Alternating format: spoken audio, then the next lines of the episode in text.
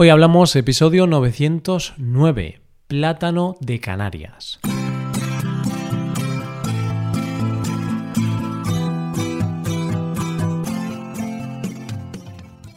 Bienvenido a Hoy Hablamos, el podcast para aprender español cada día. Ya lo sabes, publicamos nuestro podcast de lunes a viernes.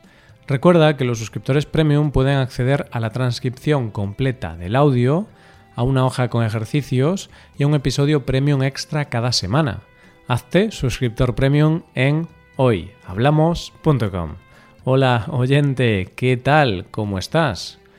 Muchas veces cuando vamos a comprar un producto al supermercado, como las frutas, nos dejamos llevar por su apariencia y compramos aquella fruta que nos parece que está más apetecible.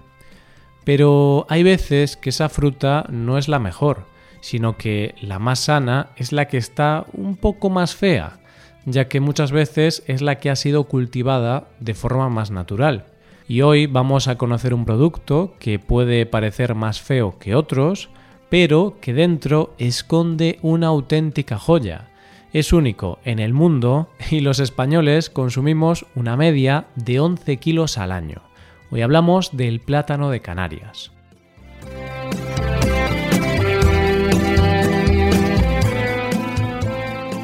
En muchos episodios hemos hablado de productos típicos de nuestro país, productos que forman parte de nuestra dieta y de los que somos grandes productores a nivel mundial, como puede ser la oliva o el aceite. Son productos profundamente arraigados en nuestra cultura y nuestra alimentación, pero que si vas a otros países también los puedes consumir. El aceite, por ejemplo, también lo puedes encontrar como parte fundamental de la dieta de todos los países mediterráneos. Y si vas a Italia vas a encontrar también una gran producción. Pero luego hay productos de los que nos tenemos que sentir profundamente orgullosos, porque solo se producen en España y es que en ningún otro lugar del mundo puedes encontrar el producto protagonista de nuestro episodio de hoy, el plátano de Canarias. Seguramente tú puedas pensar que es como la banana. Lo cierto es que es muy parecido a la banana, pero no es exactamente igual a la banana. El plátano de Canarias es un producto único en el mundo. Yo recuerdo que una vez mi madre, hace muchos años, me encargó que fuera al supermercado a hacer la compra y me encargó, entre otras cosas, que comprara plátanos. Yo la verdad es que era más pequeño y no tenía ni idea de hacer la compra. Y cuando llegué a la parte de la fruta, vi que había dos tipos de plátanos. Unos que tenían como manchas marrones y otros que no tenían ninguna mancha. Así que escogí los que no tenían manchas. Cuando llegué a casa pensando que había hecho una gran compra, mi madre me dijo que volviera al supermercado porque no había comprado plátanos. Yo le dije que sí, y ella me dijo que no, que había metido la pata, que había comprado bananas, no plátanos de Canarias.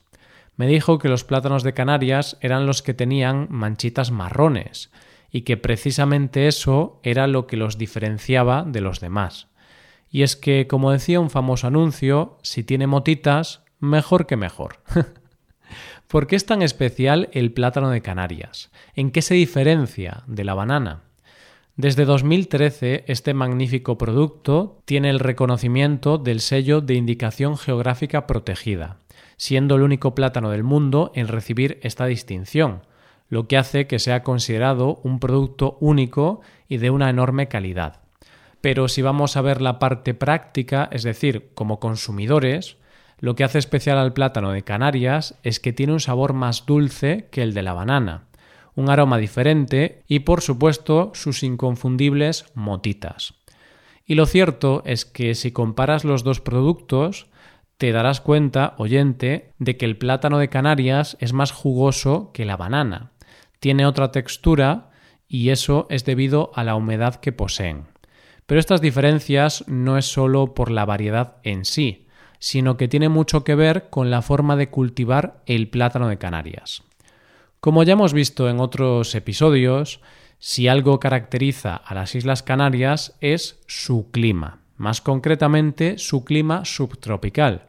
Y esta es también una de las razones de ese sabor tan especial de los plátanos de Canarias, ya que este clima permite que el grado de maduración en la planta vaya más poco a poco, por lo que está más tiempo en la planta que la banana. El plátano está seis meses y la banana tres. ¿Qué se consigue con esto? Pues un grado de madurez que hace que tengan más sabor y más aroma. Pero sin duda, una de las cosas que hace más especial a este producto es la forma tradicional de su cultivo. Y eso es posible seguramente porque detrás de su cultivo no están grandes multinacionales, sino que está en mano de pequeños productores. De hecho, detrás de la marca Plátano de Canarias están unificados más de 8.000 pequeños productores, que al no tener una gran multinacional detrás, tienen la independencia y la libertad de poder cultivar de la manera más tradicional y más pura posible. Y esto que puede parecer un hándicap es precisamente lo que le ha hecho llegar a ser el único plátano del mundo que tiene un reconocimiento a su calidad. Otra de las cuestiones que hacen que sus estándares de calidad sean más altos que los de la banana es que los controles de calidad exigidos por la Unión Europea son más estrictos que los de los países productores de la banana, que no es que no tengan estándares de calidad, sino que las normas de la Unión Europea son más exigentes. ¿Y qué repercusión económica tiene este producto para España y las Islas Canarias? La producción de esta fruta ocupa una superficie de unas 9.100 hectáreas en las Islas Canarias, dando trabajo a más de 35.000 personas. La producción anual del plátano de Canarias el año pasado fue de más de 400.000 toneladas, siendo el mayor mercado el español, que se queda casi con toda la producción, y para la exportación el año pasado se destinaron casi 2 millones de kilos, unas 2.000 toneladas. Todos estos datos dan como consecuencia que el impacto económico de la producción y venta de este producto sea de unos 390 millones de euros para las Islas Canarias. Y es que el plátano es una de las frutas preferidas de los españoles, ya que se consume con regularidad en más de 16 millones de hogares. Y el 32,8% de los hogares consume exclusivamente plátanos de Canarias con una compra media de plátanos al año de más de 18 kilos. Y es que no es por cualquier razón que es un producto que tiene unos niveles de venta de un millón de kilos al día.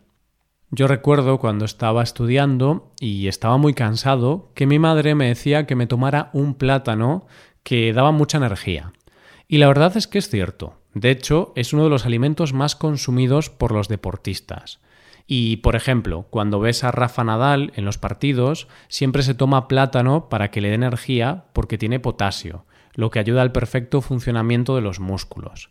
Además, tiene hidratos de carbono, vitamina B6 que reduce el cansancio y la fatiga, a la vez que favorece el sistema inmunitario. Gracias al potasio ayuda a mantener una buena presión arterial, tiene vitamina C que favorece el estado de la piel y los huesos, manganeso, que tiene propiedades antioxidantes, mejora el estado de ánimo, tiene bajos niveles de grasa, tiene un efecto saciante y es una gran fuente de fibra, lo que no solo es bueno para la salud, sino que además es una gran ayuda en las dietas de adelgazamiento. Y si hay alguna embarazada entre las oyentes, es un gran alimento para ellas, ya que aporta energía y nutrientes que ayudan tanto a la madre como al feto. Pero el plátano de Canarias siempre se ha cultivado en las Islas Canarias. Los plátanos procedían del sudeste asiático y en el siglo V pasaron a África procedentes de Madagascar. Una vez allí, el plátano empezó su viaje que le llevaría por la costa mediterránea. Y a las Islas Canarias llegó gracias a navegantes portugueses procedentes de Guinea Ecuatorial. En el siglo XV se asentó el cultivo en las islas y ya en los viajes al Nuevo Mundo los marineros llevaban plátanos para su exportación en aquellas tierras. Debido a la ubicación de las Islas Canarias, unos de los primeros en apreciarlos fueron los ingleses, ya que de camino de vuelta a Reino Unido desde las colonias en África hacían un alto en el camino en las Islas Canarias, donde se dieron cuenta de lo maravilloso de este producto. Como no podían fomentar su cultivo en su propio país, lo que hicieron los ingleses fue fomentar su cultivo en nuestro país, para poder exportarlo a Reino Unido. De hecho, la primera exportación que se hizo de plátanos de Canarias fue en 1878, cuando el empresario inglés Peter S. Reed contrató un barco para el primer gran envío de plátano de Canarias a Inglaterra. El comercio entre Canarias y Reino Unido fue tan importante que Londres llegó a tener una zona llamada Canary Wharf, también conocido como Muelle Canario en español, a las orillas del Támesis.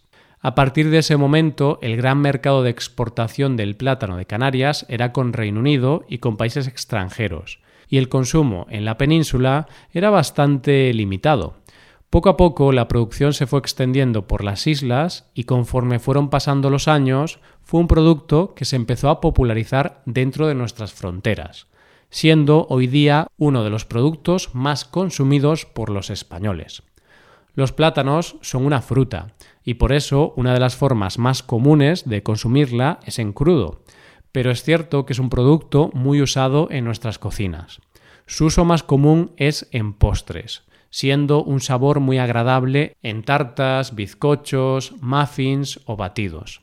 Además, la marca Plátano de Canarias está fomentando mucho el uso de este producto para mucha más variedad de platos, y hoy podemos ver cosas como pan de plátano o croquetas de plátano. A mí la verdad es que el plátano me encanta.